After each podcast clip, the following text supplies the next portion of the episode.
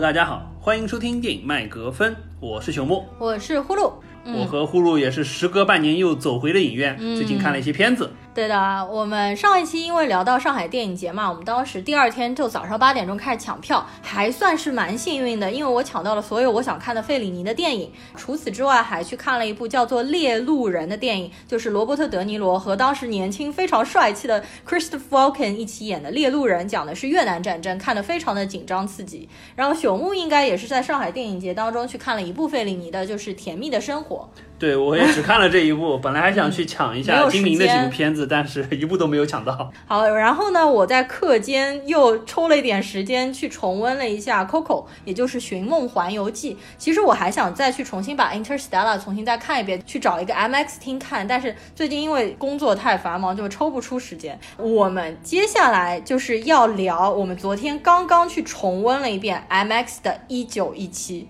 没错，一九一七，当时我们就很期待说能在影院看，但是因为种种原因，导致我们先看了资源版。嗯，这次总算有机会回到 MX 厅，好好沉浸的到这部片子当中去感受了一下。真的是，我们发现在家里看资源和去 IMAX 厅看大荧幕，完全看的就是两部不同的电影。当时我们在家里看资源，观感不错，但是就觉得还 OK，也没有说网上说的那么好吧。但是我们发现我们错了，因为 MX 我觉得是这部片子唯一正确的打开方式。嗯大家如果还没有观看这部片子，不是尽量了，就一定要选择 MX 厅嘛去观看，真的是完全不一样的身临其境的体验。当然，已经看过资源的，我也强烈建议你们重再进新再看 IMAX 一遍遍，因为再进 IMAX 厅，你有一个很大的好处，就是剧情你知道，所以你有更多的时间去关注到电影高清屏幕带来的种种细节的感受。对你会觉得你的代入感格外的强，可能比第一次看的话，就是说相对更加从容一些。嗯，是的，没错。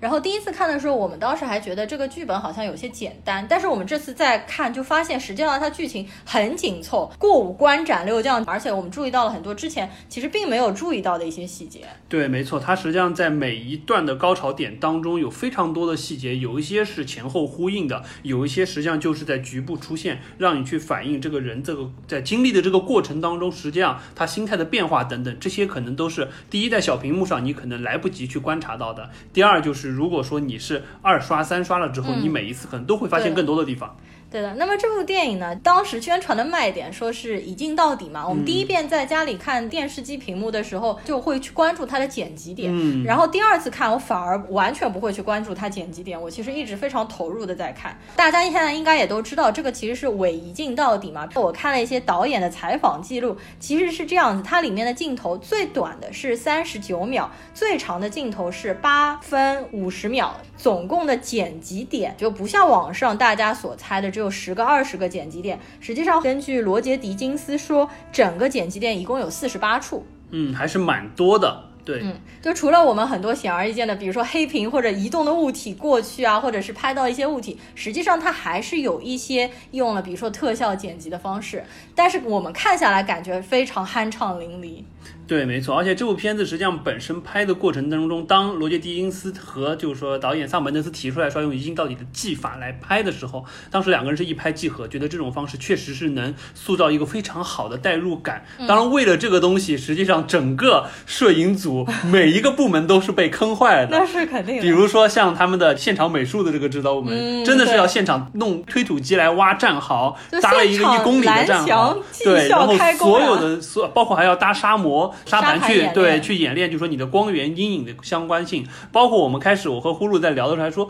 那如果说。一镜到底，或者说相对剪辑镜头比较少，剪辑是不是用处不大，或者说没有太多的事儿？后来看完全不是这么回事儿，剪辑的压力巨大，而且这个剪辑非常的牛，因为导演说的时候就讲到。这个剪辑牛到基本上它可以做到当天拍的东西，当天晚上就把所有的内容剪出来，配上音乐了之后给到导演去看成片的效果大概是怎么样。然后你可以决定接下来一天按照前一天的镜头怎么样继续往后拍，包括当天拍完了之后所有的状态是怎么样子。所以说这个实际上也是一个非常难挑战的地方，不是说一镜到底剪辑就没太多事儿了，反而压力更大。对，根本不是我们想象的没剪辑什么事儿，他们其实压力会更大。然后我们说一下，昨天我们去看的就是 MX 厅，是上海外滩金融中心的 MX 厅。嗯，叫博悦汇影城啊，对对对。然后我们去年上海电影节在这个 MX 厅看了《地心引力》。地心引力，对对。然后这个厅的话，一共是十二排。然后我推荐，如果大家要去买，要买八排之后的，因为它离屏幕的距离还是比较接近。我们昨天是坐在第九排，然后一开场。Blake 和 Scofield 两个士兵在屏幕上面走动，镜头一直跟着他们晃动。一开始还是会给人有一点头晕的感觉。对，因为怎么讲，就这个影厅它不像就和平影都那种山一样的这个 IMAX 厅那么高耸，但是它的就如果说按照屏幕的平视位置，差不多是在七排和八排的样子。但是如果说你是要去看一九一七这种，一方面因为所谓一镜到底，就是说镜头实际上持续跟拍的这种状态，转来转去肯定会比较多，再加上有比较。较多的人物特写，中近景镜头来回推，所以说如果说这部影片的话，建议是九到十排，相对而言两个小时你会看得更加从容一些，更加轻松一些，不会说至少不会像我这样这个 对被这种非常大的这个人物特写晕到。对的，一开始我也是觉得有一些不适，就晕的非常厉害。大概等到他们开始两个人进入战壕之后，我就开始慢慢适应了。而且我是看电影基本不哭的人，我的泪点非常高，我基本上不会被那些感动的场景煽到。比如说我去看 Coco，就是 Remember Me，大家都在那边哭嘛，我就冷血铁石心肠，就 Dead Inside，就我没有什么感觉，你知道吗？但是我在看一九一七的过程当中，好多次就感动到哭，屏不住潸然泪下。战场的好几段戏，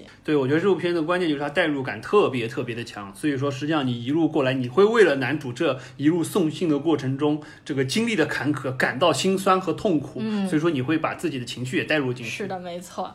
好的，那我们说了这么多啊，就是我们先插入，先说一下，因为我们上次不是抽了一个奖吗？啊，对，没错。现在我们先公布一下上一期获奖的，呃，这位听友呢叫做工长工野一 D，应该就是张弛那个名字，ID 拆开来嘛。我之后会私信联系你，然后把我们的礼物寄给你。OK。好，那么我们接下来呢，就差不多来展开讲一下《一九一七》这部电影吧。嗯，没错。呃，虽然这部片子已经不能算严格意义上的新片了，但是我们。整个今天聊的流程还是按照原来聊新片的流程来，包括从一开始电影的基本信息的介绍，然后再到演员、导演相关的信息，然后我们会顺一下剧情，然后就着剧情我们来聊一下当中我们觉得比较有意思的点，包括在每一段剧情当中，可能我们去查阅了一下幕后拍摄过程当中一些有意思的点。最后的话就呃顺便聊聊外延，就这部片子因为是讲的一战嘛，又是这种一镜到底的方式来拍摄的，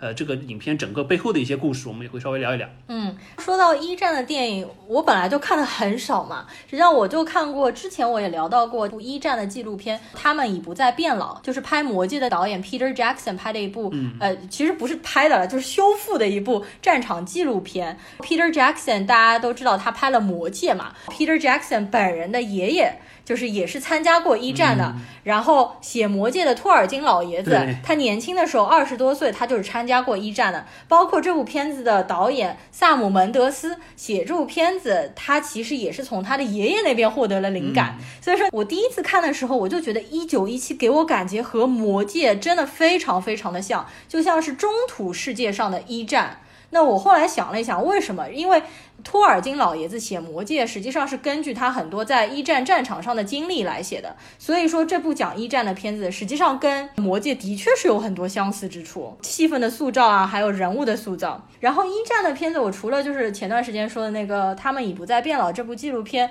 之前还看过像 B.C 的《战马》啊，然后完了之后还有一些《唐顿庄园》，因为《唐顿庄园》的年代设定正好就是从一九零几年到一九二零年左右这一段时。时间当中也有很多他们贵族的老爷啊，然后少爷他们去一战战场上打仗，就是我对一战的了解可能就仅仅如此。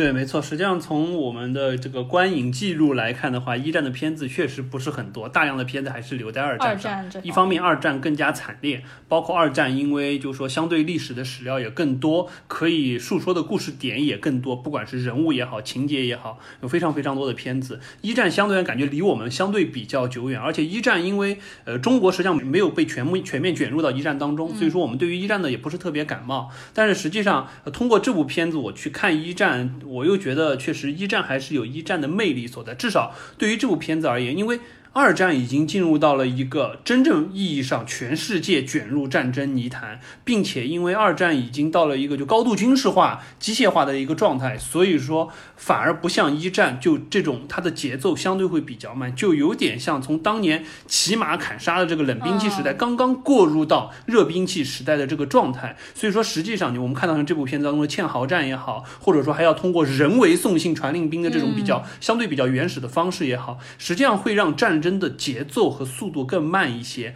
也更适合说像一九一七的这种展现方式，通过个人的视角去展现这么一个实际上可能就在十几个小时、二十四小时之内发生的这么一个传送命令过程当中发生的很多小事，也就是说个人的魅力会被更加的展现出来，对而且你也会容易跟着他个人的这个经历去走一遍这么一个战场上的路。我觉得这可能是一战才能拍得出来的，到了二战可能就完就至少像一九一七，对你想要用这么一个一镜到底的方式来拍，第一可能也。不成熟就没有办法去拍，除非你用大量的特效。第二个就是可能也不太有一个能让在两个小时之内一镜到底的这么一个人物的故事去说了。你除非你说我一个特种兵在一个地方蹲点连杀一千人，可能可以通过一镜到底。别的方式的话，我觉得很难很难。嗯，好的，那我们就接下来进入第一部分，我们就先来聊一聊这个影片的基本信息。一九一七在国内还是非常的出名，毕竟奥斯卡上面获得了十一项的提名，获得了三项大奖，所以豆瓣上面目前已经有二十七万人打过分了，分数目前是八点五分。但是我觉得这二十七万人里面，肯定只有一小部分现在是去大荧幕上看了，因为目前的话，在国内才刚刚上映了三天，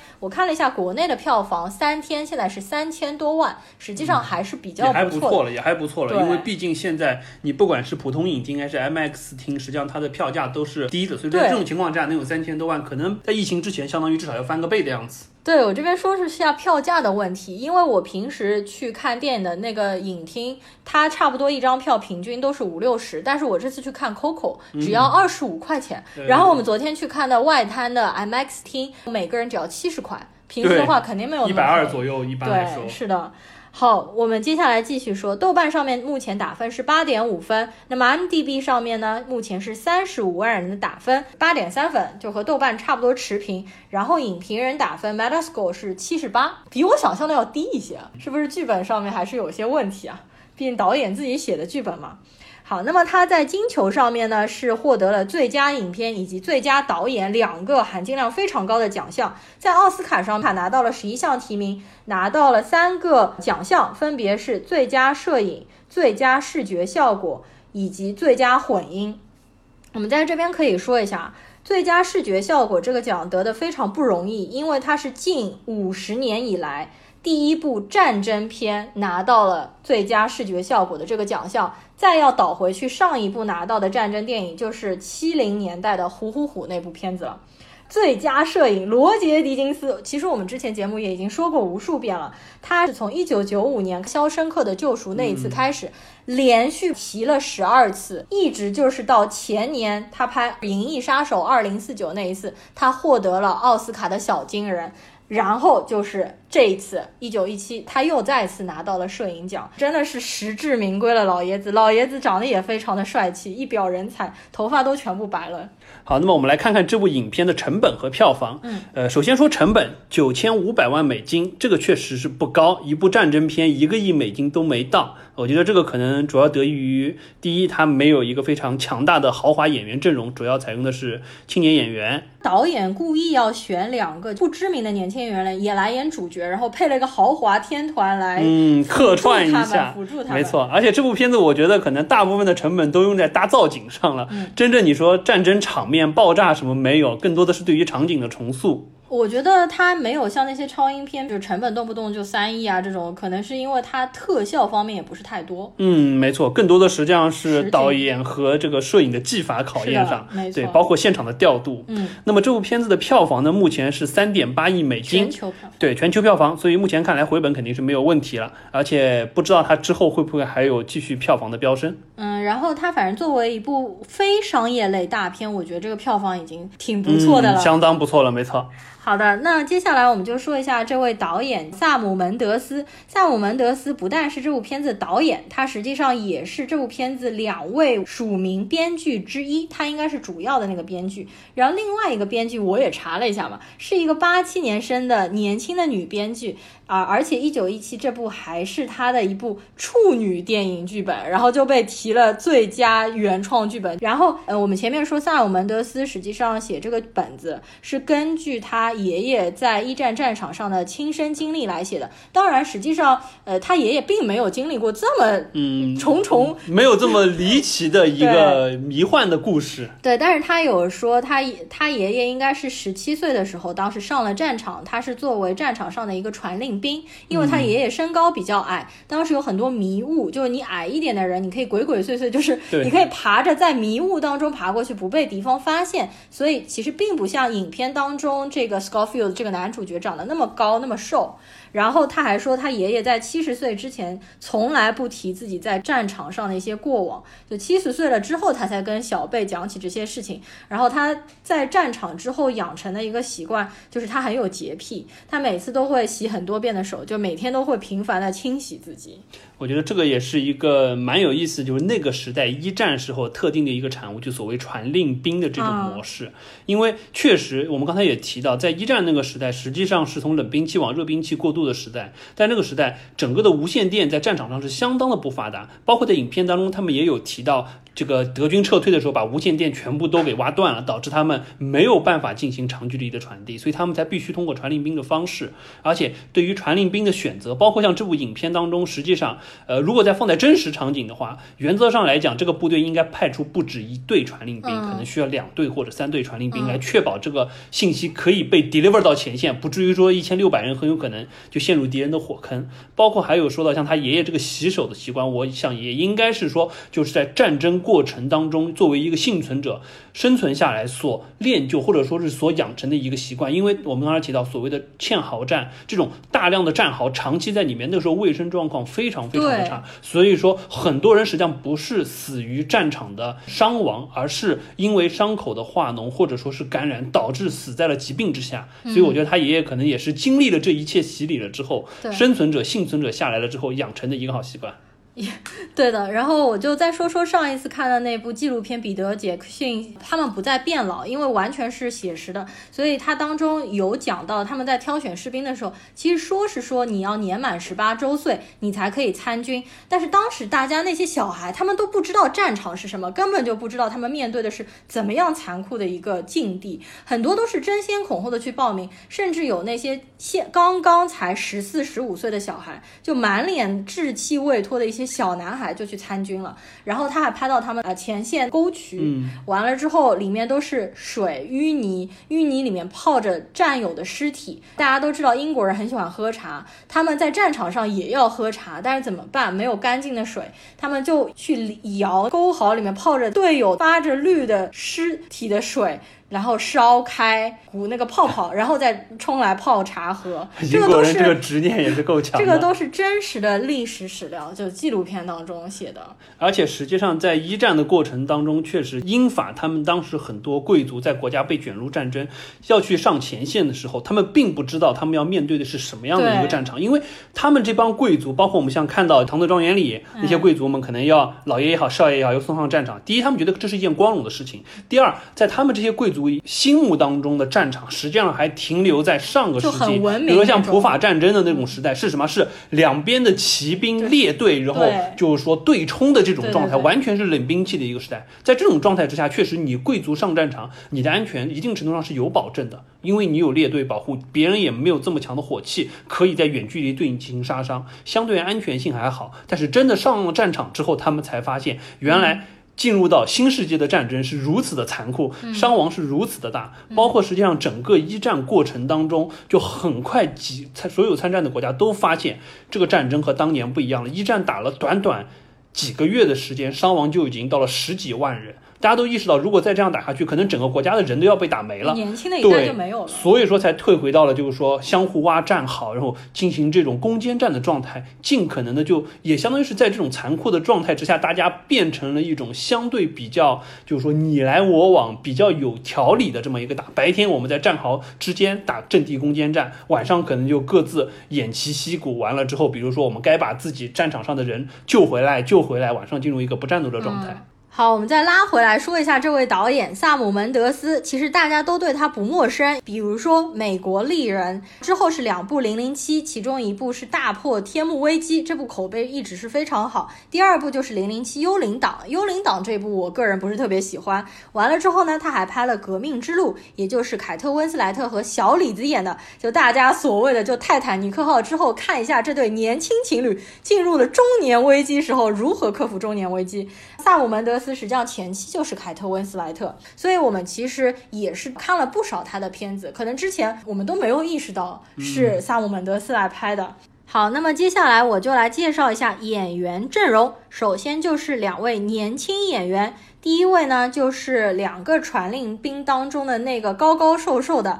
叫做 Scofield，他的演员叫做乔治麦凯。我后来发现，我看了他不少片子，比如说他小时候演过彼得潘真人版的，他后来还拍了《神奇队长》，演里面的大儿子，然后还有前两年那个 Martin Freeman 的鬼故事，包括有一部同性题材的电影叫做《骄傲》，他也在里面有饰演。另外一位呢，就是。传令兵其中另外一个长得白白胖胖的那一位，他叫做 Dean Charles Chapman。我在看的过程当中，我觉得他有一点眼熟但我压根没想起来他是谁。对，实际上我们当时看的时候觉得特别眼熟，就是想不起来。后来突然发现，他就是《权力的游戏》当中 Cersei 家的小儿子，就是那个跳了楼的托曼。对的，就是跳楼王子托曼大帝，但是他在那个《权力的游戏》里面还是一副小孩子的长相嘛，就是非常的青涩，非常圆润可爱，嗯，关键是那个时候还是蛮瘦的啦，蛮而且蛮蛮可爱的。突然之间就变成了胖大叔的感觉。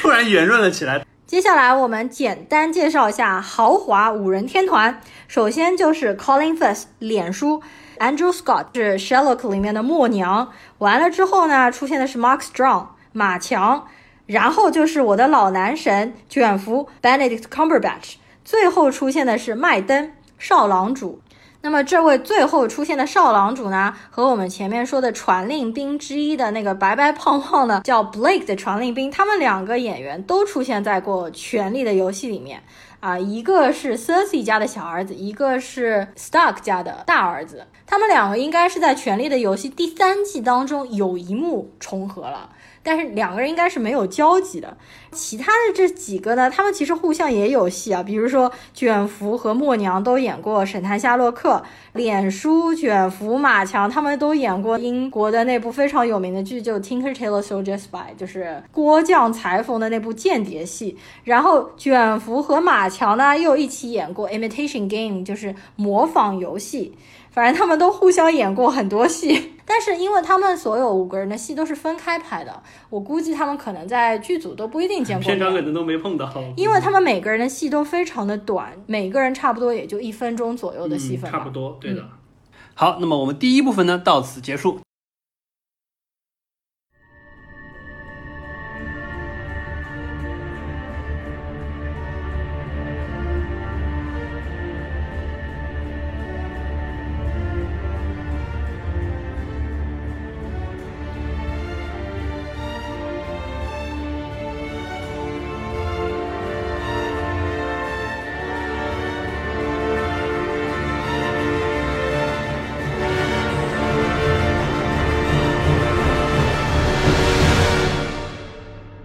接下来我们进入第二部分，就是我们按照这个片子整个剧情的走向，按照剧情开展的点，我们来稍微聊一聊每一段我们可能觉得比较有意思的地方，以及这一段可能拍摄的幕后有一些什么小故事。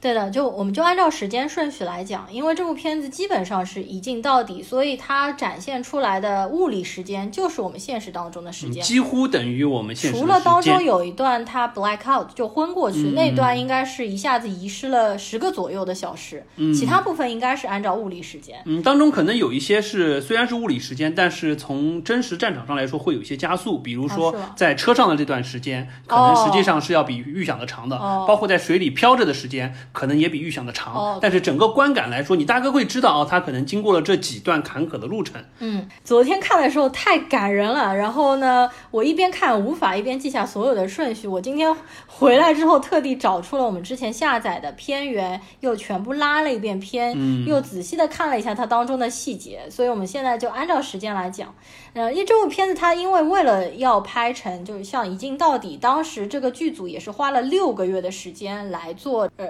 rehearsal，就是来做这个排练对。大家走位什么都不能走错之类的，不然一个人不小心干了一件什么事情，就毁了所有人的心血。而且因为所有的演员基本上就是说从 A 点走到 B 点需要多少步，需要多少秒，都需要精确计算。因为比如说举一个例子，两个人从这边往这边走，镜头需要扫一个远景，或者说看一下天空中的飞机再回来。这个时候确保两个演员必须从 A 点走到 B 点，需要花多少时间？镜头我知道我需要多久，我摇回到这个地方，不要说摇过来两个人走过了或者没走到就很尴尬。对的，好，那我们就从开头先讲起来吧。嗯，OK。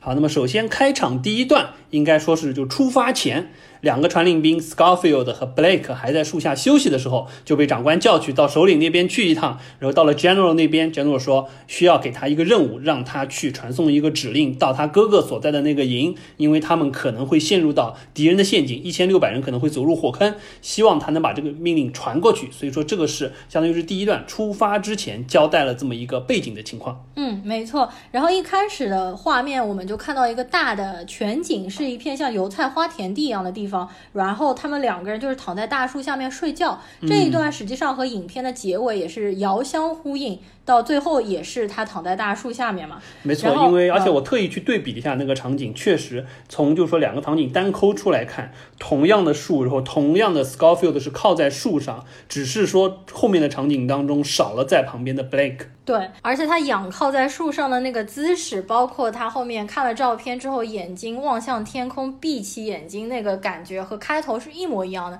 这也代表的是一个旅程的终结，或者是一个旅程的起始。然后实际上，在这部片子最开始的时候，他是在一个黑幕上面先打出了一串日期，一九一七年四月十六号那一天，实际上就是美国正式宣布加入战争，然后对抗德国以及他的盟军的那一天。但是当时在战场上的英国士兵都还不知道这个消息。对，实际上一战期间，美国说是参战了，但是他并没有真正的让他的士兵陷入到战场当中。实际上，更多的说，哎，讲白了，美国参战是怕英法当时因为找美国借了很多钱，要买军火、买物资，怕他们英法战败了之后还不起这个债，所以美国被迫要去参加一战。实际上，在一战当中，美国的损失非常小，因为他并没有不像二战真正卷入战争，一台几千万人在二战的战场上没有那么夸张。嗯，完了之后呢，就是一胖一瘦两个传令兵站起来。然后这边我后来第三次在看的时候，就注意到胖的传令兵他先收到了一封家里面人给他寄来的信，信上面他还读出来，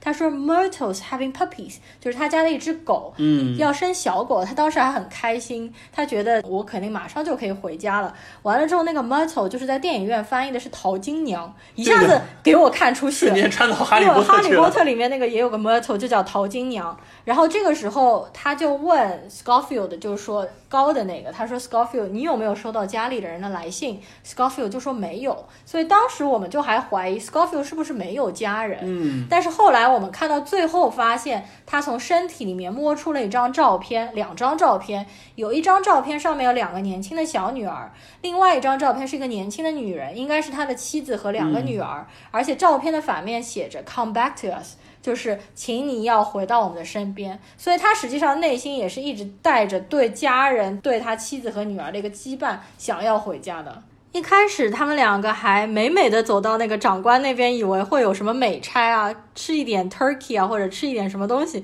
后来才发现给他们一个这么要命的任务，于是他们两个就马上出发了。因为其中有一个就是 Blake，他的哥哥在那个营地里面，他是想要去救他的哥哥，所以他二话不说，毫不疑迟的就开始出发了。然后 Scofield 是被他带着一路就跟过去，完了之后他们要走出他们的这个战壕，跨越他们的前线到德国那个战壕，先是。遇到了默娘，默娘实际上躺在那边，她是对这件事情非常不看好的。然后这边很有趣的一个事情就是，当时他们在拍摄这个过程当中，默娘的那个打火机点不上烟，然后就导致整个场景连续被拍了好多好多遍。然后默娘在送他们走的时候，还往他们的书包上面撒了一点酒，就是说保佑他们。我觉得默娘在这边演的是比较不错的。很多人说在这边并没有认出她，实际上《神探夏洛克》里面的莫利亚蒂教授。嘛，因为他在这边演的的确是蛮不错的，就蛮有真情实感，而且蛮像在战场上那种绝望的状态。他实际上是完全对他们去办这个任务是不抱有好的看法的。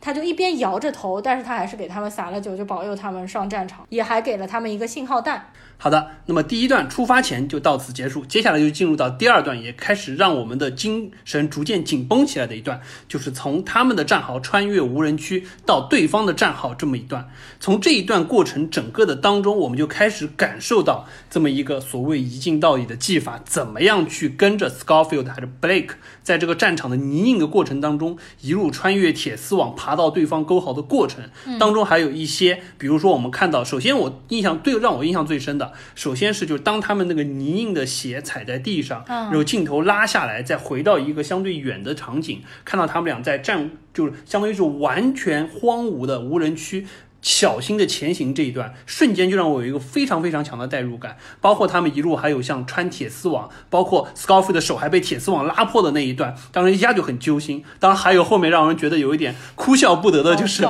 那个破了的手还不小心又被。呃，Blake 撞了一下，插到了那个死人破烂的胸口当中那一段，就让人觉得非常的揪心。整个这一长串的镜头调度，确实让你就感觉到你像是跟着他们一起穿越无人区的第三者，在远远的看着他们。可能你是很安全的，但是他们面临着非常不确定的危险，一路小心的前行。当然，接下来这一段的末尾，实际上就是他们到了对方的战壕，发现确实敌人撤退了，留下了一个空无的战壕。他们在战壕的搜索过程当中，发现了对方的一个营地，然后就引发了。整段可以算是第一个高潮点，也就是呃一个肥硕的老鼠引爆了地雷，然后产生的一系列的后续的状况。对的，这边我就分开几个细节说一下。首先，第一个，因为这段气氛是逐渐紧张起来，包括它的音乐塑造的也是逐渐紧张的。第一个，其实让我心跳一下的就是他的那个手一下子被站好的刺给勾住了，旁边就是那具尸体，就是前面默娘给他们引路的时候说，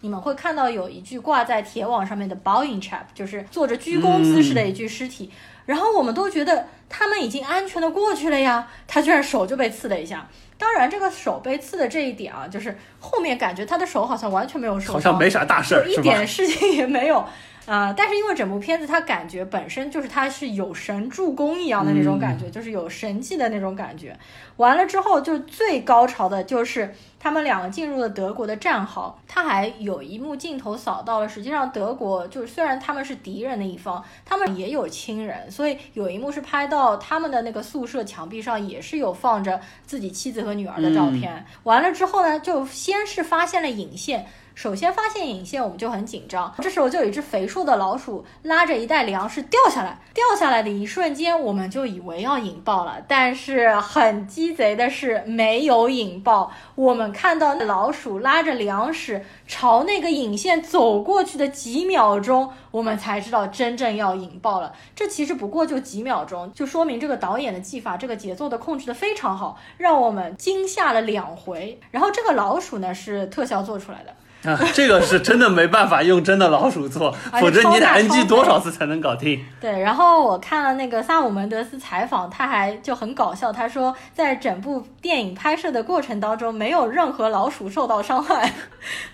啊，接下来这一段就是引线爆炸之后，然后整个洞穴就要塌方了嘛。Scofield 因为眼睛被蒙入了尘沙，他需要跳过一段，嗯，就是说相当于一个 gap 要跳过去的这种状态。对这一段他们在黑洞里面奔跑，其实也让我感觉啊、呃非常像中土世界魔界的第一部里面，就是魔界护穿越灵使研魔洞穴那种感觉也有一点对，点。穿越矮人的洞穴，然后就是甘道夫他们遇到了炎魔，然后和炎魔大战。他说 “You should not pass” 那一段，看得我非常非常紧张。当然，他们这个时候就是逃出了洞穴嘛。完了之后，这边让我们大家大家其实就松了一口气，然后我们就可以看到 Blake 就发射了那个信号弹，而且我们这时候可以看到那个拍摄是很有讲究的，因为它我们看到信号弹发出去，镜头转到下一个场景，我们是可以看到那个信号弹掉下来的。对这块确实是，就这次也是我去 IMAX 的之后，我刚才一直在提，因为你在 IMAX。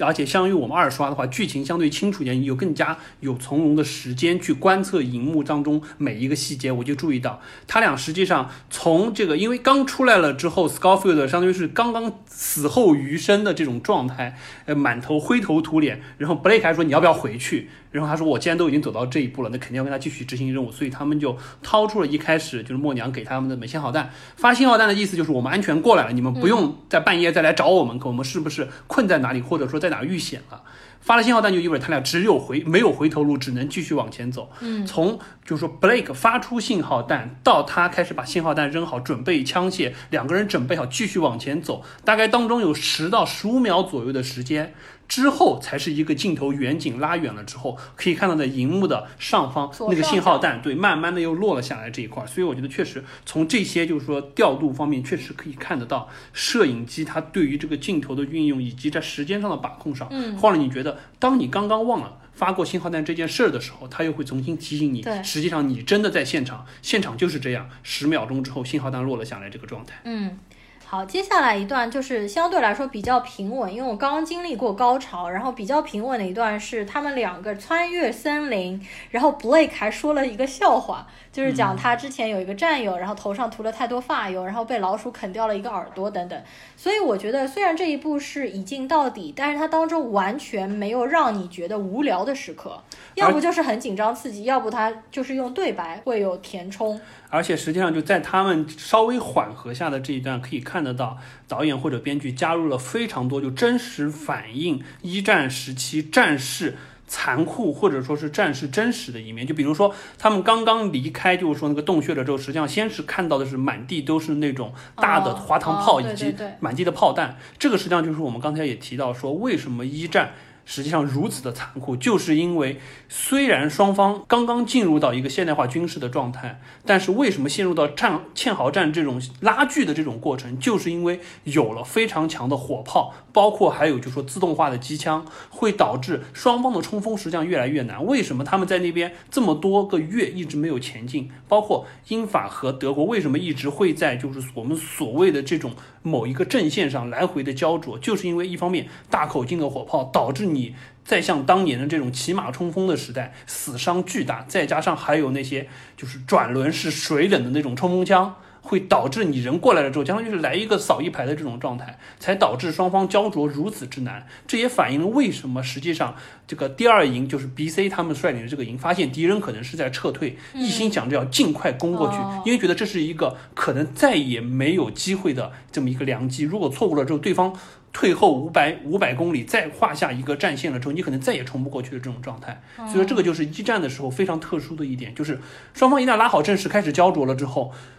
彼此之间可能都是寸步不让，而且死伤非常巨大，就进入到了一个烧人口的状态。但是相对而言，实际上背后带来的，大家就是说，每一个人因为都是只能在战壕当中去夹缝求生。我们看到战壕当中的这个状态，实际上对于每一个个体来说，是一种就惨不忍睹的经历。我看了一下一战期间他们就是所谓的这种兵役的这种模式啦，每个士兵实际上在前线战壕待的时间不会太长。比如说你要半年服兵役，或者说是征兵制这种方式，你可能只有一个月或者说是半个月时间是在战壕，接下来你会被轮换下来，到后面去做一些后勤准备或者说运输相关的东西，不会长期在战壕里。但是就这短短可能一个月的时间，就让这些前线的士兵，不管是生理上、心理上，都受到了非常非常大的创伤。嗯，包括我们开始提到，就是他们在 Blake 说的那个笑话，就是发发油抹在头上被老鼠吃了，这个实际上在一战期间是非常正常的一件事儿，就是因为前线战场卫生生条件非常的不好，再加上因为我们刚才提到战阵线之间大量我们看到穿越无人区的时候，很多的死尸在那边是没有人去清理的，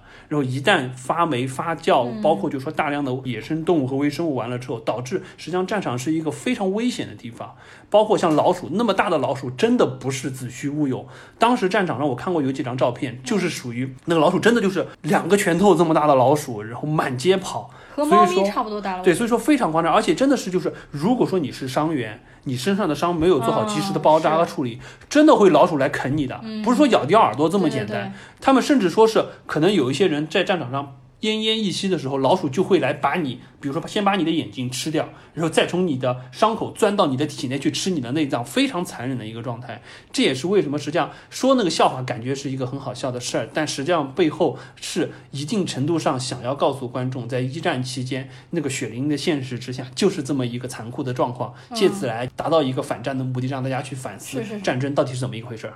好，那么这一段森林走过了之后呢，就是有一个非常明显的剪辑点，就是他们穿越一堵墙，嗯，然后穿越这堵墙之后呢，就进入到了一片非常漂亮的像兰花地一样的一片白色的花园地带。林应该是那篇我看英文叫 Lamberts，然后他没有具体说这是什么花，就是白色的小花。之后他们俩其实就抒发了一下感情嘛，也就是其中的 Blake 说他母亲家后面有一片果园，所以他其实很认识这些花朵。而这个白色的小花实际上也在后面有一次再一次的出现，就是落水之对，后就是当有一个 Scofield 落水之后，他即将要绝望、想要放弃、想要死掉的那一刻，他看到了白色的花飘过来，他就想到了他战友，然后看到了希望，再一次支撑他。他们穿过了这个白色的花，就这段果园，接下来又要到下一个高潮，也就是他们到了一片像居民住宅嗯，就有点地一样的像是一个农夫的小住宅的地方，对，然后就发生了飞机坠落，然后哎。就是对吧，战友死亡，然后踏上新的征程这一段，哎，这段真的是我第一次看的时候都惊呆了。就是首先是德国的那架飞机一下朝他们这边俯冲过来，完了之后我就发现实际上有一个德国的飞行员卡在了飞机里面，而且腿上着火了。这两个英国士兵居然如此纯良，根本没有任何的犹豫，直接冲上去就把这个德国的飞行员给救下来，并且帮他扑掉腿上的火，而且去拿水给他喝。其实这个镜头我们可以看到，就是 Scofield 去拿水给这个德国士兵喝的时候，镜头是跟着 Scofield 的。对，然后后面一边 Scofield 在转过来的时候，发现那个德国士兵已经拿刀捅了 Blake，对已经捅了 Blake。然后我们后来看啊，就是说为什么这个镜头要这么拍？实际上是在 Scofield 去拿水那个阶段，有一堆人设化妆师冲上去给 Blake 化妆，就是化把他脸涂白，因为他当时有一个失血的状态，脸很白。当然他的脸是越来越白的，这个后面肯定是有特效呃就做的。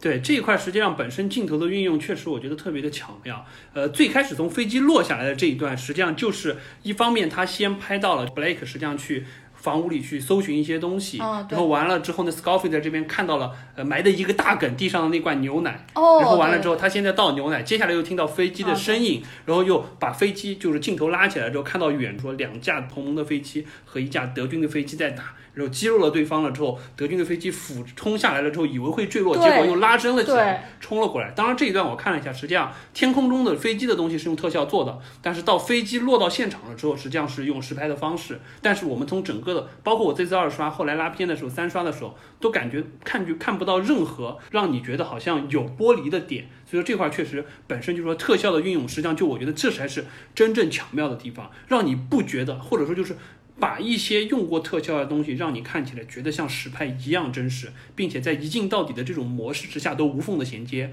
我觉得这个真正高明的地方。那么再回到 Blake 被杀的那一段，他也是镜头先跟着 Scofield 去打水，这样子相当于是你和他同样在往前走，你不知道背后发生了什么。包括他在那边打水的过程，他也会把镜头聚焦在他拿那个头盔去接水的过程。对对对我当时还看那个水，哇塞，压紧压出来的水非常的黄。对，听到后面喊到 no 的这个状况，才和主角一起回头去看，发现是这样德国的士兵捅了他一刀，而且就说就像刚才呼噜说到的，实际上这个脸色的白的处理，我觉得也是就之前的片子当中不太见到的，因为在确实在一镜到底的这个模式之下，你要在非常短的时间之内。该化的妆突然化白，包括后期可能通过特效的方式让他就最后快速失血、迅速死去，脸突然变得非常白，我觉得这个很不容易。而且这个我觉得，因为他的这个脸迅速变白这个感觉，给人特别就是就亲临感特别强。其他的战争片，你就战友死在自己的怀中。你最多只能感觉到他气息的减弱和血的流出，脸色的白这个状态，实际上给人是一个更强的视觉上直观觉得一个人的生命在你手中慢慢的逝去的这一个过程。所以我觉得这块实际上处理的特别好。对的，而且他后面的脸色真是白到让人一下子觉得怎么会？可生理上面会这样白吗？但是呃，不过他的因说实为他的话血的确是应该没那么涓快涓的流出对，来，没没那么快，因为就他确实可以看得出来，因为他是腹部中刀，一般来说的话，呃，不会那么厉害。当然，我们可以说刚好戳到大动脉，所以血流的非常快。但是即使是在短时间之内死去，因为他这个白已经白的有一点像在停尸房放了一段时间，就所谓从法医学角度说，已进入了二阶段或者三阶段的死尸的这个白的状态了，是有一点夸张。但是这个夸张的感觉，让我们就是这种，毕竟我们都不是天天和死尸打交道的人，会让你非常直观的感觉到，他就很快很快的灵魂就要飘走了这个状态，生命就在流逝。而且这一段实际上让我们最震惊的是。没想到他在这儿这么快就死掉了。我们一直觉得 Blake 应该是主角，对然后 Scarfield 是辅助他一路走过去。包括像一开始哪怕在地雷爆炸那一段，我们都开始觉得，因为 Scarfield 实际上他就是 Blake 把他挖出来的时候，他已经完全就没有呼吸了，而且满脸是灰，感觉就像死了一样。包括把他拉起来摇晃了几下，我觉得这个还提到导演这个节奏非常好，摇晃了好几下，停了大概五秒钟左右。嗯，对对对，，Scoffield 都没有反应，后来才突然好像觉得哦原来还对，还还活着，还能继续陪你执行任务。没想到到了这一嗯段，瞬间这个双男主就变成了一个 solo 的旅行。对，就一开始看呢，因为我感觉就带入霍比特人的感觉很强，就像是 Frodo Baggins 和 Samwise Gamgee，就是呃 Sam 和 Frodo 两个人的旅行，突然之间 Sam 就死掉了，只有 Frodo 一个人前行了。而且这个时候就肯定会有人说，为什么英军士兵会对对方德国士兵如此善良？但实际上我看了一些纪录片，英军和德国士兵刚开始战争的时候，并没有说像仇敌，因为毕竟他们没有什么私人恩怨，他们在圣诞节的时候甚至都停战，一起过圣诞节，互相交换礼物，一起唱歌，还一起踢球。包括我上次看那部纪录片里面，也有英军的士兵对待德国的战俘是非常友好的，他们一起组织玩游戏，而从来没有说是因为你是德国人而我们就打你或者歧视你。而且像是这种英国士兵，他们年纪都还很小，他们可能就二十左右。这两个角色在电影里面设定应该是 Blake 二十岁左右，Scarfield 应该是二十五岁左右。都还是非常年轻，他们可能还没有见识到真正战场上面最残酷的人性或者最黑暗的人性那一面。那么他们看到一条活生生的人在你的面前，他们就第一想法就是去救。但是呢，导演就会把德国人塑造的非常邪恶，嗯就德国人哪管你什么三七二十一，就直接杀了你再说。所以他们当中不是一直都骂德国人 bastards 吗？包括这段，时间我还想再说一下，就是说，我觉得还有一个是战场上，或者说导演对于就是战场交代描述的还比较好的一段，就是，呃，当 Scofield 发现 Blake 已经死了之后，他的一系列的动作让我们觉得。既真实又残酷。比如说，当他意识到 Blake 已经死了之后，他并没有就是我们看到的这种非常歇斯底里或者非常绝望的疯狂，他属于还是那种就是说比较第一比较冷静的接受到了这个事实，第二他。用一种让人觉得心疼的熟练度去把就应该处理的事情，比如他胸口的吊牌、哦他手上的戒指这些需要还给他家人的东西拿了下来。对，也许他之前没有经历过，但是他知道这是一个战场上。当战友死去了之后，应该做的事情，非常的熟练，做完了这些事，然后完了之后，可以看得到，就是他把那封信放到了自己那边，就这个时候他内心有了一个坚定，因为一开始他实际上是被 Blake 拉过来执行这个任务的，嗯但是当他发现 Blake 死掉了之后，他觉得这个任务落到了自己身上，他必须继续完成这个任务。对对对对，包括在后面的过程可以看到他的这个信心越来越坚定，对包括他做出的努力也越来越超凡。对包括说他把自己的战友的尸体想要拉到旁边，这个时候当然我们看到马强那个部队的人突然对对对，过来来了，对，但是实际上我们可以看到，很快就他们帮助他把 Blake 的尸体放到了旁边了之后，马上就说，实际上你可以跟着我们一起走，嗯。然后还跟他说，这个这是命令，你马上跟过我过来。也可以看到他很快就平复了情绪，嗯。确实战友的尸体也只能沉尸在这边，他也没有更多可以帮他去做的，他能要做的只是说继承战友想要完成的这个任务，去拯救他哥哥所在的那一个连。对所以这块就相当于看看得到，就是说没有很强的，就是说人性夸张的一方面的演绎，对对对或者说没有一个很强的感情波动，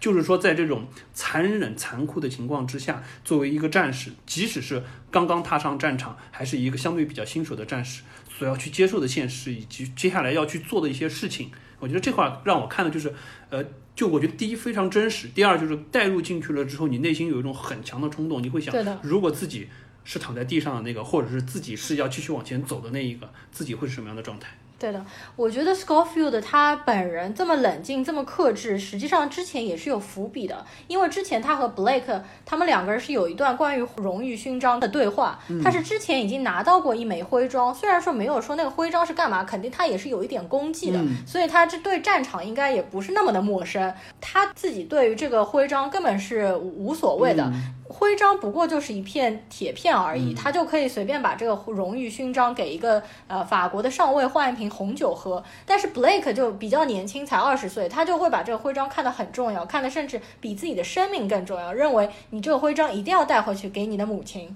对，实际上说到徽章这块，可以看得到 Blake 和 Scofield 这两个人的性格是完全不一样的。如果说没有这场战事，他们在生活当中，在社会当中，可能相互完全是两个不同的圈子，嗯完全没有任何的交集。对，因为战争让他们走到了一起，在同一个任务当中去执行，就确实就是 Scofield 的这个行为，也是一定程度上反映了一战当时进入到一个焦灼的状态了之后，双方参战的人对于这场战事的看法。早期英国人参战，实际上他们的想法相对还比较简单，因为第一，他们也提到所有的战争打在法国的领土上，嗯，对，德国人并没有打到德英国去，所以对于他们来说，这不是一场保家卫国的战争，这和我们当年抗战的时候完全不一样。那回过头来，对于他们来说，本身他们也没有预想到战事会如此的焦灼，如此的残酷，所以说对于他们来说，实际上本身上战场是一个。尤其是对于一些家境还可以的人，实际上是一个攫取荣誉的过程；对于一些中产阶级，也是一个相当于是可能会有一个转变的契机，或者说是一个带来自己光辉点的地方，并不是说是有着保家卫国的这种民族荣誉在里面。但是，一旦进入焦灼，每一个人内心上都是真实的，就会意识到。原来战争如此残酷，我在战争上即使多杀了十个人，多杀了一百个人，多拿一份徽章又有什么用？对，好好的活着，尽快的回到自己的祖国，可能才是真正最有价值的点。嗯这也是为什么 Scofield 这个人，你可以看到他是一个本身就第一内敛，第二相对内心相对坚定而封闭的这么一个人。嗯对于他来说就非常的理性，非常的残酷。徽章没有任何的价值。一瓶红酒可能才是当时的我所需要的，但是对于 Blake 来说，就还是有点像毛头小伙子这种。嗯一方面他非常外向，非常健谈，而且他就说整个家庭也是一种相对比较融洽的状态，所以说他会有这种想要给母亲争光的感觉。包括他临死的时候都想说，请你给我母亲写一封信，对对告诉她我死的时候我并不害怕。对对对他实际上在乎的是这么一个荣誉感，是这么一个让母亲知道这个消息之后为他儿子骄傲的这么一个状态，完全不一样。对，哎呀，反正就我大概在整部片子当中第一次哭，就是因为看到 Blake 最后死的这一段，很感动。好，然后接下来就是他们遇到马强，然后马强就把他带走了。然后这当中又有一段很感人，就是他们那个卡车一下子卡在了一个沟里面，然后这个时候就其他的士兵都是一副吊儿郎当、无所谓的样子，因为毕竟没有非常重要的任务在身。但是这个时候，Scofield 已经不是之前的 Scofield，他已经带着就死去的战友的一个信念，就压在他的身上，他就整个人付出全部的努力，然后推那个卡车那对，一段。就他非常强的 push 到全队的人都下车，然后指挥那个司机怎么样去打，就是加油门，然后所有人一起推车。对包括在那段可以看到，他一开始是背，就是用背靠着那个卡车去推，然后让周围所有人去用。他用力的一瞬间，可以看到在短短的两秒钟之内，整个脸憋红了。嗯这个。我不确定它有多少特效的成分在里面，但可以看得出演员在那块儿表现的东西是非常到位的。就像刚才呼噜说的，就对对这个时候他的内心已经坚定了，并且为了这个坚定，他会用上他所有的能力去完成这个任务。时间对于他来说就是一切，只要能达成这个任务，所有能做的事情他都会去做。包括实际上到了后来，他们发现车子前面确实是被拦住了，需要绕路去走，他觉得时间不允许。毅然决然，很快的就告别了这个车队，踏上了新的征程。所以我觉得这一段就短短的，实际上虽然时间整个非常短，十几分钟的时间，包括当中还会有一些通过车上插科打诨这个状态，帮你去缓解一下之前战友死掉的给我观众带来的一个紧张感。但是很快你又看到了，相当于是一个重塑的 Scofield 在这里继续去完成后半段的旅程。我觉得从这边开始，就是 Scofield 已经进入了一个新的人格。他就是像我前面说的，后面展现出来的都是神迹，基本上从这儿开始，子弹都是打不中他的。然后他，你看他前面还会手被刮伤一下，从这儿开始就是说，人有了坚定的信念之后，没有什么是可以打败你的。很多人都说这部片子就拍的很不写实嘛，说这个为什么德国士兵都是暴风兵嘛，怎么打过来子弹没一个打中他？但是我觉得这个是导演在这部分刻意想要表达的，或者说是刻意夸张的一部分。他想表达的就是一个人坚定的信念所带来的神迹。这个其实就让我想到前两年看的《血战钢锯岭》，实际上也是展现的，就加菲他演的一个就是 conscientious soldier，不愿意摸枪的一个士兵。他靠着自己的信仰和他自己内心坚定的信心，救出了七十五个士兵，没有动一颗子弹，也没有被子弹砸中，毫发无伤的从战场上面回归。而且这个是一个真实的事情。嗯，所以说，我觉得这两部电影实际上有一部分是有类似的点，有类似的感觉，他们都有想要说明是有神迹存在的。这个时候嘛，他就走了那个断桥。嗯，然后没错，这个地方又是把我们吓了一大跳，就是在走断桥要跳过另外一个断桥的时候，突然就有子弹射过来。是的，然后这个时候我就看到我前面一排人全部都弹了一下，弹了一下，我自己也弹了一下。在家里看的时候，音效根本就没有这么好，对，这个明显被整个人都被震动了。因为我前面说了嘛，他神助攻啊，然后对方都是暴风兵，根本就打不中他。没错，确实这块儿确实让人特别的，就是感觉又揪心又觉得这个神迹有点降临的特别夸张，是属于。诶，包括就说整个实际上他在最后对峙的过程当中呢，我觉得这一块处理也不能说草率了，但是我觉得就是让人突然感觉这部片子又进入到了一个个人英雄的时代，因为在前面这一段让你觉得非常的真实，不管是走泥泞的无人区穿越的过程，包括到 Blake 意外被捅死的一个状态，让你觉得战争就是如此残酷，两个就是普通的平凡的士兵在往前走。但是到了这一段，确实他我特意这次还特意仔细的去看了一下他和就是对方这个狙击手之间的这个战斗，嗯。他在跨这个桥的过程当中，实际上他刚准备跳过去的这个阶段，对方就开了第一枪。对，之后常规情况下，你应该是尽可能的躲起来，不要，要么就不要再过这个桥，要么就是想办法跳到水里再潜过去都可以。他是依然在这个桥上磕磕碰碰的，又爬了大概七八十十步，当中至少开了五六枪，没有一枪打得到。然后呢，他到了那边的一个楼梯转角的地方，原则上来说，你是不可能在这里探头的。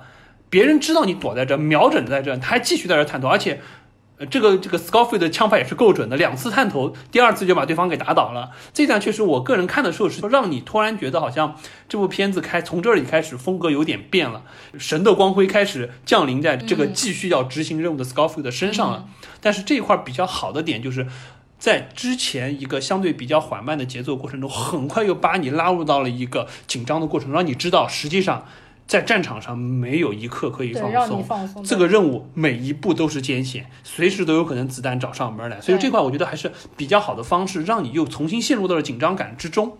对，然后接下来他就是上了那幢楼，然后推开了那个虚掩的门。第一次和一个 sniper，就是德国的那个狙击手，然后对开枪。这个时候他们距离其实已经就很近了，就两三米。然后我这次就回来看那个电影，我把这个瞬间就是反复拉了一下。对方德国兵的子弹打中了他的帽檐，就钢盔的前半段，然后反射出去了，所以他的钢盔是被打掉了。然后他整个人往楼梯上倒下去，头应该是敲在了楼梯上，就敲出了血，但是不是特别严重的伤。然后这就是整个影片当中第一段。Blackout 就是整个屏幕都黑掉了，这边预示着 Scofield 就是晕过去了。是的。然后我回来还数了一下，这段晕过去的场景实际上还蛮长的，一共黑屏了十七秒钟。我当时在电影院看的时候，当时就觉得这段其实黑的有点长。但是为什么观众都很有耐心的等下去呢？因为在第十秒的时候就已经出现滴水的声音了。嗯。然后我们就知道 Scofield 应该马上就要醒过来，差不多滴水滴了七秒钟，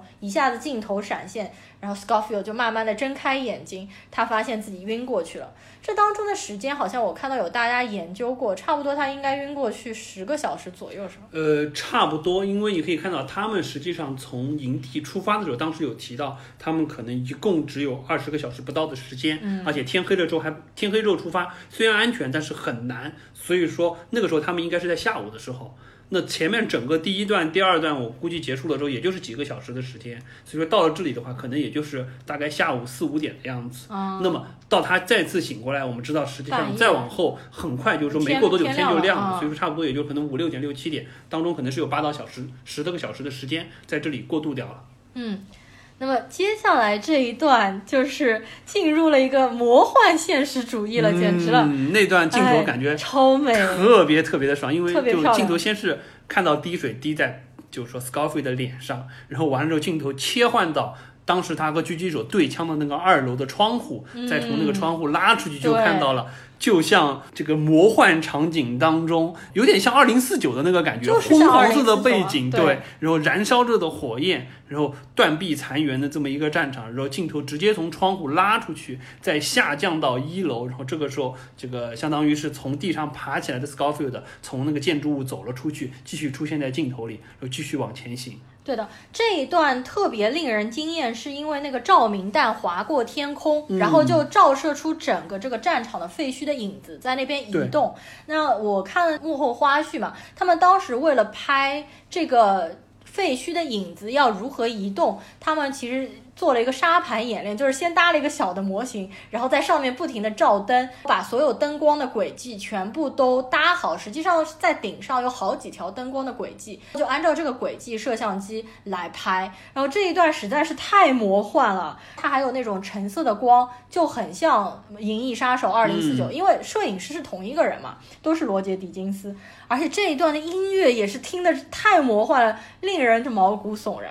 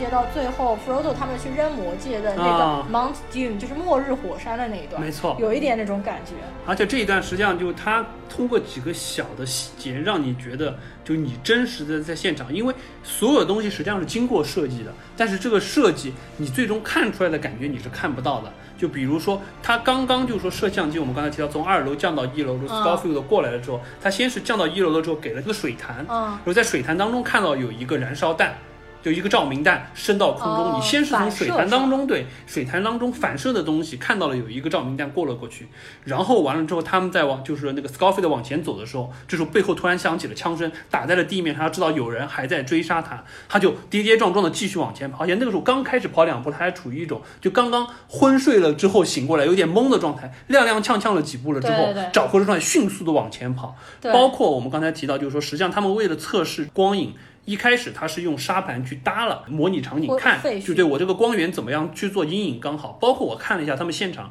有远景拍的过程，实际上这个照明弹不是真的发了一颗照明弹上去，嗯它就是发上去自由下落。他们实际上也是用了吊绳把这个相当于是光源的这个烟火弹吊上去，完全去模拟了当时他们在沙盘当中用的那个光源的相当于是轨道的那个线路去走的。因为你如果要真的用整照照明弹往天上飞，可能会有风，导致你这个光线会有偏，所以他们实际上也是弄了很长的吊轨把它拉上去。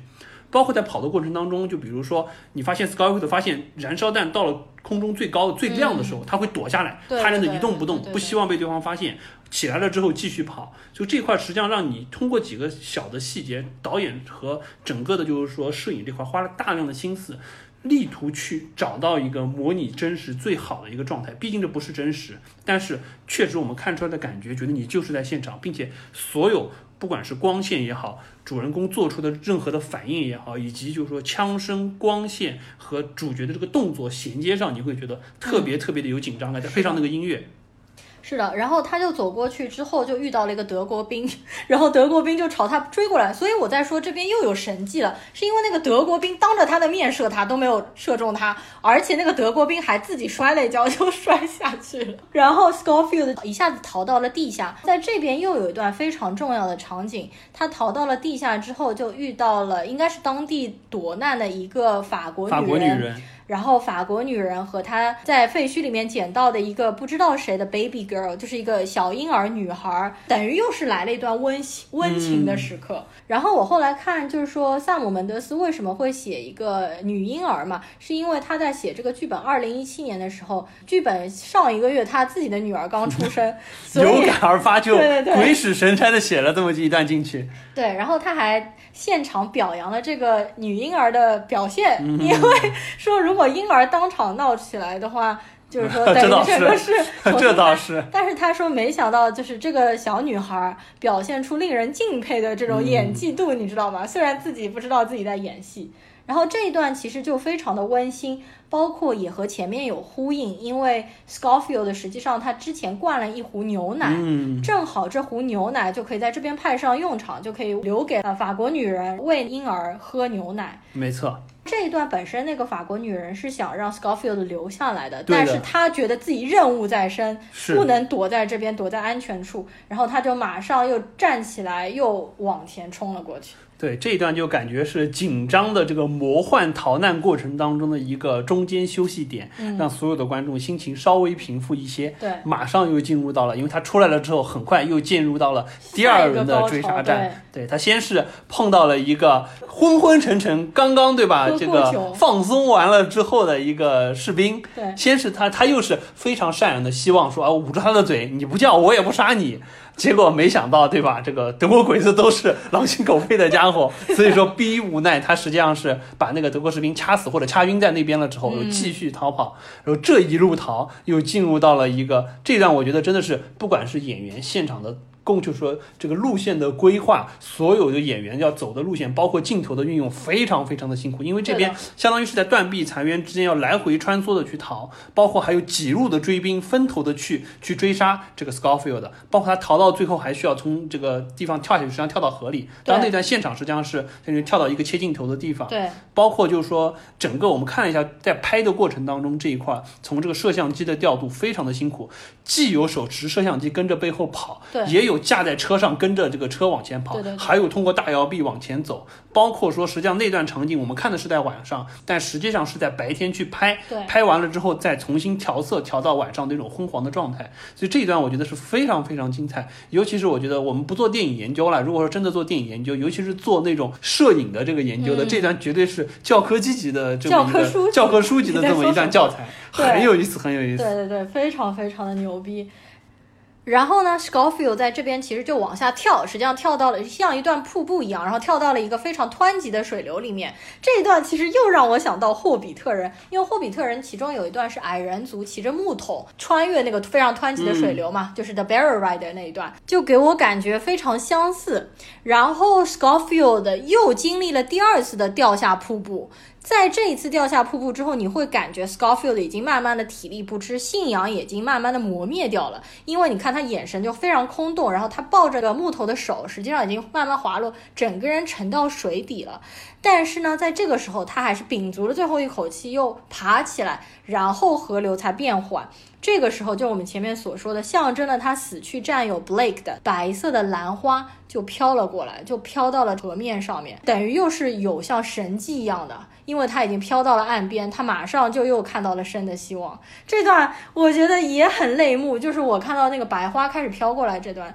就是又美又震撼又感人。然后接下来我们看到 s c o f i e 的实际上是从一堆河上漂浮着的敌军或者友军的尸体上面爬过去了之后，嗯，上了岸。这一段我觉得还蛮有意思。他在那边实际上整个人相当于是精疲力尽的撑在地上，哦有一点哭泣，有一点就是说喘气的这个状态。我觉得可能演员当时也特别真实。这一段我不知道这个镜头有多久，但是可能之前不管是一遍过还是 N 遍过，可能也是演员真的自己也是精疲力尽的，觉得哎好不容易撑到这个地方了。是的，所以我们在看这部片子的过程当中，其实都很佩服这个演员的体力是真好。就他们选演员的时候，可能也要选那种体力特别好的，嗯呃，练过铁人三项的。因为你看他当中，他们穿越那个泥泞的地啊，包括他后面在水里面被漂了那么久，完全是实拍。对，我觉得这个真的是不太容易。他后面可能绝望的表情啊，或者是体力不支，就不用演了，他就真真的就是他的真实体现。好的，然后接下来呢，他们实际上就是呃，顺着这个 Scofield 听到远处有淡淡的歌声对，然后完了他就找到了，实际上是第二营当中的德尔塔牌那一块儿，然后听到了有一个人在当中用天籁之音唱着，就是说非常对，让人非常就是说正好有一种就舒缓内心和灵魂的这么一首歌曲。嗯他就坐在那边，然后一个整个一个镜头大环绕，再环绕到了 Scofield 的正面。对，然后那首歌叫做《I'm a Poor Wayfaring Stranger》，就是我是一个在旅途上的旅人。歌词的意思肯定大家都知道，就是反战，然后想要回到自己的家乡，想要拥抱自己的亲人这样的一首歌。哎，这一段又让我想到《魔戒》，《魔戒》当中其实也有一一场战争当中，就是四个霍比特人其中的一个叫做 Pippin，yeah，叫做 Pippin。然后呢，他在那边为国王一边唱着歌，然后另外蒙太奇的镜头切的是战场上面厮杀的场景。好，那么这一段过去了之后，其实已经渐渐的进入尾声了，也就是他终于接近了他一直要找的那个 Colonel Mackenzie，就是呃麦肯基上校，麦肯金上校是吧？就是呃卷福演的好，那到了这一段呢，实际上我们又看到了有一长串让人非常紧张的要去找到这个上校的过程。实际上他在战壕当中一路，相当于是因为他在整个战队的队尾，他要找到在最前线指挥部的那个上校。他一路先从战壕里想方设法拨过人群，当中还有很多细节，不管是那种急的要上上战场的士兵也好，或者说那种在给准备要发起冲锋的士兵下达命令的指挥官也好，包括还有一个在战场上已经懵掉了的这么一个前线的一个，相当于也是指也是一个将领了也好，应该是一个上尉。然后再往前，他就发现来不及了，他必须尽快的冲过去，他就毅然决然从战壕里跳了出来，走在哦战壕外面，对这就是可能。大家的预告片，或者说是在就是说反复拉的过程当中，不断的会去看的那一个战场冲锋场镜头，那块确实是非常非常的激动人心。对的尤其是刚开始他跑的时候，冲锋还没有发起，他是以一个非常快的速度在跑。然后他跑到一半的时候，整个冲锋全面已经开启了，所有的人从战壕里冲出来，从屏幕的右边往屏幕的左边去跑。他迎着屏幕啊，在往这边跑的过程当中，既有被人撞翻在地的，也有踉踉跄跄的，还有不断的有。炮火的炸弹在他身前、身后、身侧爆炸，他也被炸翻在地，继续往前跑。最后实际上冲到最前面，跳了下来，跳入战壕，嗯继续去冲到这个指挥官的这个哨所那边的这一段。整个这个镜头前前后后几分钟的时间，让人觉得就非常非常的棒，你就会觉得好像你真的是在看着他向着你跑过来，不顾一切，在战火纷飞的这个状态当中向你跑过来的这种状态。对的，这一幕实在看了就酣畅淋漓又感人至深。反正这段应该我也是哭了，就当当时真的是没有想到他可以这样子伟大，而且又是神迹，他完全没有受伤。当中拍的时候有两个士兵跑过去的时候和他撞撞了一下，他两次被撞倒在地。然后这段因为我重复看了好几遍，他是被撞翻了之后一个滚身就马上站起来继续跑。实际上这两次撞击都不是事先安排好的，是发生了意外。但是因为这个演员他不敢停下来，他觉得要不顾一切的往前跑，因为前面的摄像机的车其实前面是开了一辆摄像机的那个车，然后往前在拍。他看摄像机没有停，然后他就不顾一切的在往前跑嘛。那毕竟不能拖累整个剧组。后来这一段因为可能表现的特别真实，所以就保留了下来。对，而且这一段实际上据说就是看幕后的时候在说到第一个和他撞倒的那个演员，实际上他那个群演。倒下来之后，他就没有再爬起来。对对对包括当时撞的时候，这个本身这个演员自己也喊了一声 no，因为他很担心说会不会又要 NG 了。这一段，因为当时没想到有这个撞击，所以说第一方面群演自己没有起来。当然这块从我们的角度来看，可能是觉得好像这个演员是不是想要表现出一种就是为死不想上战场，必须想继续冲锋的这么一个状态，坐在躲在地上装死。但实际上可能我觉得当时这个演员自己也懵了，我把我把我把主角给撞一下撞撞倒，会不会到时候因为我这一条要重跑？啊，第二个就是本身就在后面这一段，就是说另外一个人又和他撞到了之后，一看到就是这个时候。一方面，我觉得这个主角也意识到了这个片子不这这条不会原机会继续往前拍，所以他实际上第二次撞的比第一次撞的还要狠，但他爬起来之后冲得更快，但是一定程度上从我们的观感感觉就是塑造了他更强劲、更坚定的一个内心无论如何一定要冲过这最后的的三百米，把这个任务的指令送到指挥官那边去。所以我觉得实际上不管是巧合也好，或者说是就是说意外造就的这么一个经典也好，最终这条我们看出来的效果特别特别的能打到内心当中。我觉得可能意外反而给了我们一些去思考背后发生的一些什么事情的感觉。对的，这段真的是太澎湃、太激昂了。啊，完了之后，他被一个炸弹一炸，然后就掉入沟壕，差不多就掉在 B C 旁边吧。然后，然后他就进洞去找那个 B C，也就是 Colonel Mackenzie。那这一段实际上外面还是炮火连天，但是感觉一进洞穴，声音就一下子安静下来。不知道为什么这一段就突然感觉与世隔绝。对，就屏蔽下来，就周围一下子进入到一个安静了嗯，对，然后这个时候呢，卷福就出来了。他实际上脸还是很长，我觉得他一转过来，然后他实际上饰演的一个上校，就是你可以看到他左眼上面有一个伤疤，就还蛮明显的。嗯对的，呃，老老实说，我觉得呃，B C 在这里的演技就没有给我特别特别出彩的感嗯觉。他和之前演的，不管是天才还是就是夏洛克，就形象还是太像，有点像。他在这边说话的感觉还是舞台感或者戏剧腔太强，就说话字正腔圆，然后那个低音炮很强。但是我觉得真正在战场上面，会一个上校都已经在战场当中了，他会用这么稳定的语气来说话吗？另外就是这个洞穴里面的士兵都好干净啊，因为我觉得他们，我仔细看了，他们身上、他们帽子上一点灰尘都没有，也没有泥土。可能这就是将官和普通士兵的差别。真的假的？你们挖战壕，我们在里面商量对策。照理不应该这样吧？就是真的特别干净，而且特别的安静，整段戏就感觉好像恍如隔世，不像在战场上面。我觉得可能也是，就是导演特意在这块是不是失真不好说，但是至少给我们这个感觉，确实是就经过前面的三百米的冲刺，进入到这边了之后，就感觉好像打游戏到了一个最终环节，你终于打完了最终 BOSS，你要领取你奖励的这一段，就像。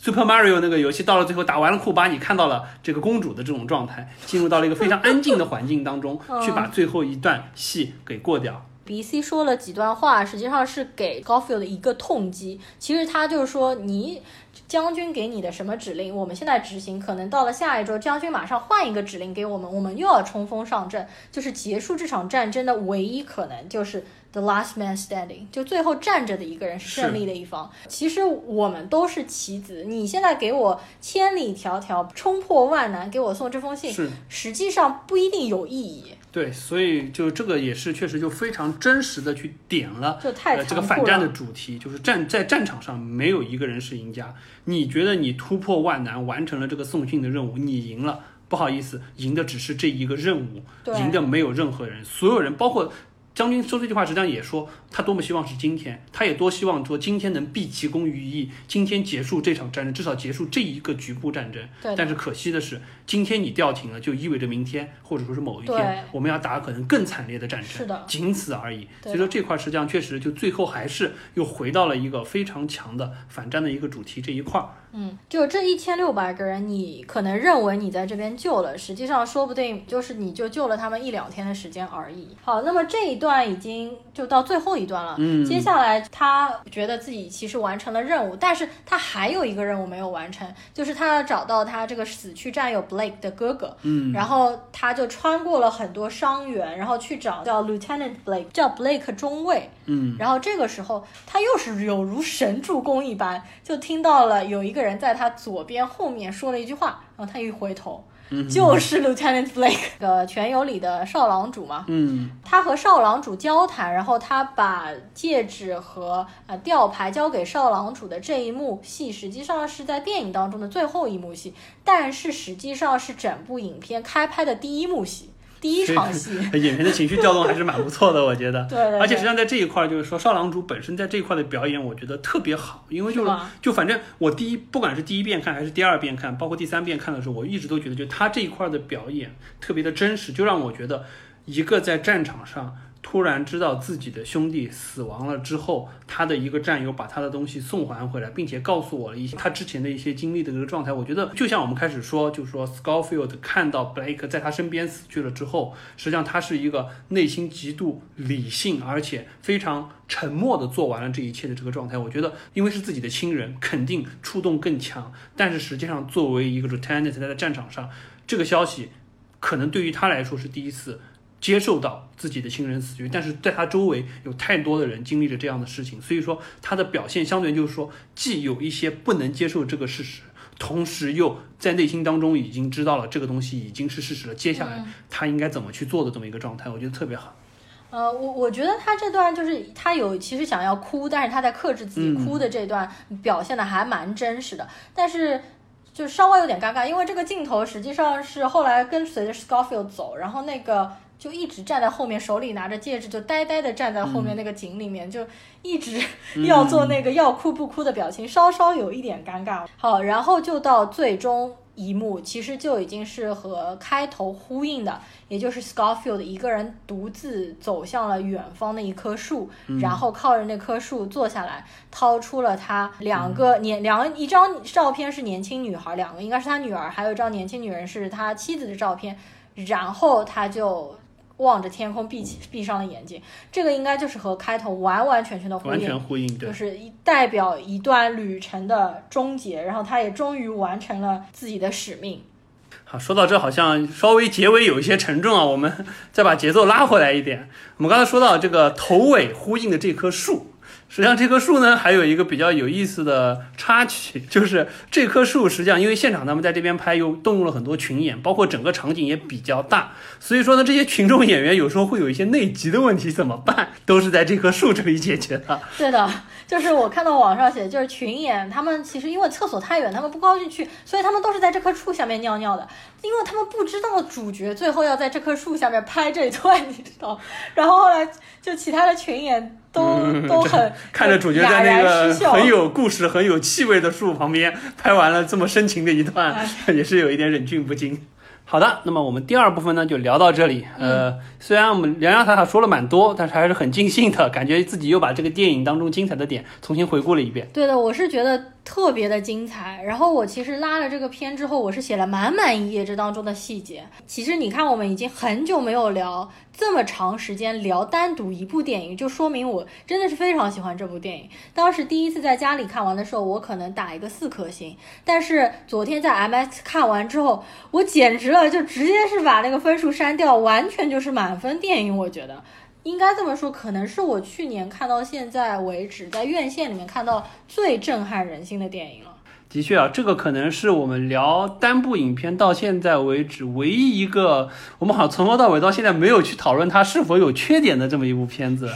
呃，可能也是，我觉得这部片子你真要说缺点，肯定还是有一些的。不管我们之前说的剧本也好，或者说是有一些细节上的节奏上的展示也好，但是因为这部片子用这种方式让我们有太强的代入感，你所有的心思都在跟着导演的镜头走完了这么一段既现实又魔幻的旅程了之后，你不想去讨论任何它关于有缺点的地方，你觉得这一路走过来自己已经身心俱疲了。是的，我主要看到大家就是批判的是说文本太过简单，呃，有点像打游戏的感觉。另外就是说里面的这个人设太交代的太少，不是不是。说那个里面的这个人为什么开枪都打不中他？但是因为开枪都打不中他，我觉得他就是想要凸显信仰的这个重要性嘛，所以他毕竟不是一部纪实片嘛，对吧？它不是完全的一部写实的片子，实际上。好，那么最后我们进入到第三部分，简单聊一下外延的东西吧。对的，就是我简单的聊一些在历史上面非常出名的一镜到底的电影。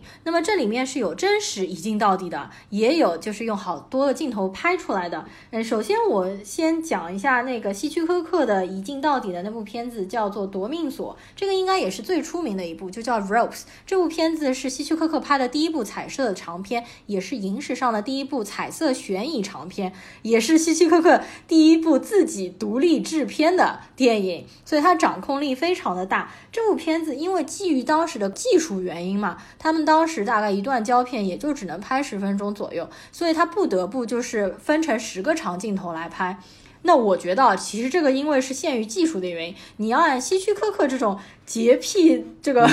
狂控制狂，如果是现在这技术，他不逼着这些摄影和演员一百分钟一百分钟直接拍完好吗？这部片子非常的精彩，我非常推荐大家去看一下。整个故事都发生在一栋就是纽约的高级的公寓里面，差不多是三个房间套拍。然后因为当时的摄影机不像现在，你有很多拉轨啊或者很轻的摄影机，当时非常笨重的摄影机。然后在室内拍的时候，你不停的要移动摄影机，然后就得不停的搬家具。所以当他们镜头转过去的时候，实际上一堆人在后面搬家具，然后再搬摄影机。等到拍到这儿，再把。家具搬回去，所以整个现场的声音非常非常的嘈杂，所以这部片子整个的配音音效全部都是后期补拍的，而且这部片子也塑造一个非常强的一个悬念感，也就是两个年轻人杀了一个人之后，把那个人的尸体装在一个箱子里面，请了一堆人过来开派对，并且在他朋友的尸体的那个箱子上吃饭，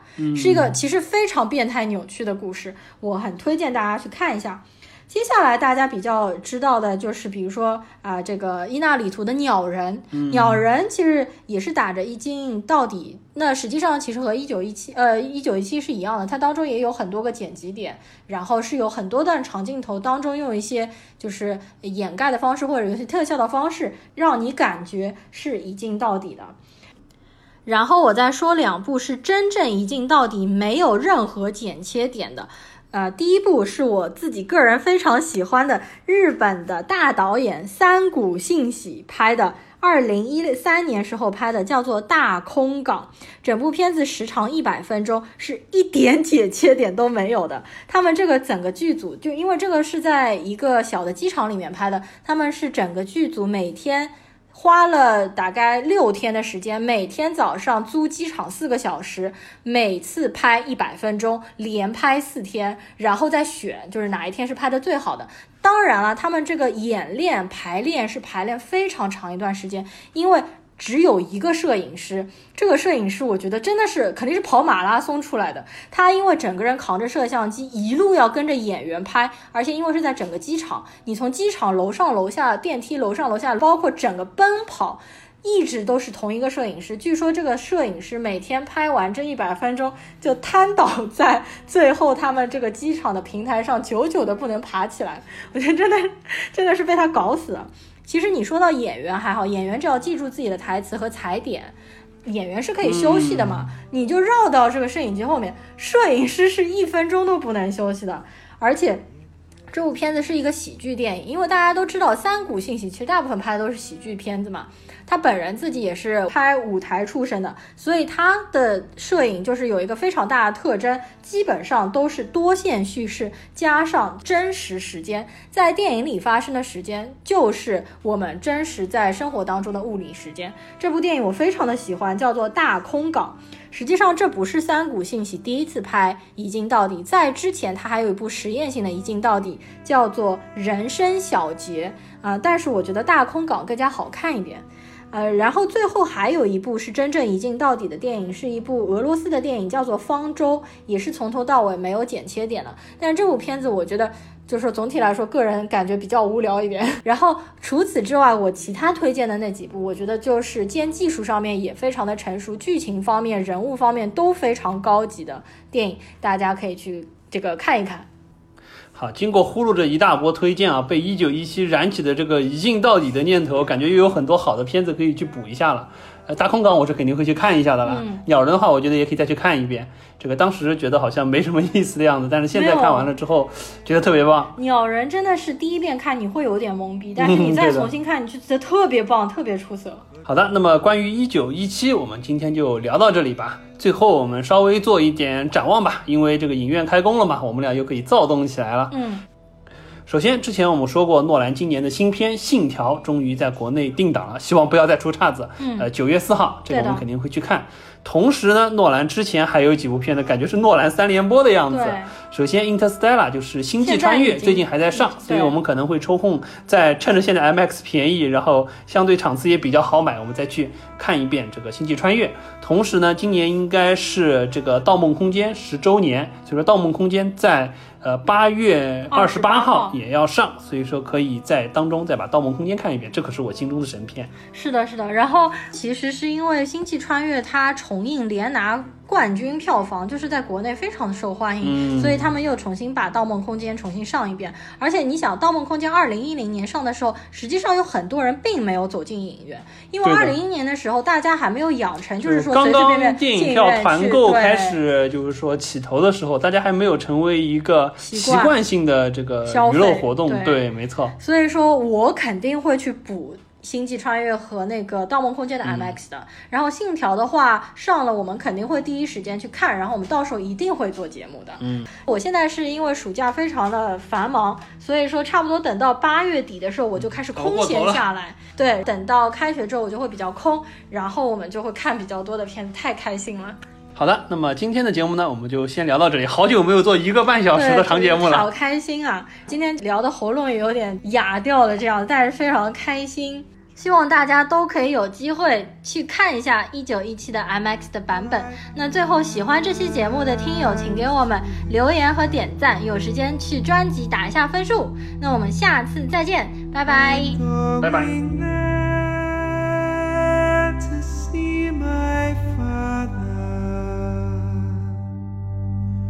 I'm going there no more to roam. I'm only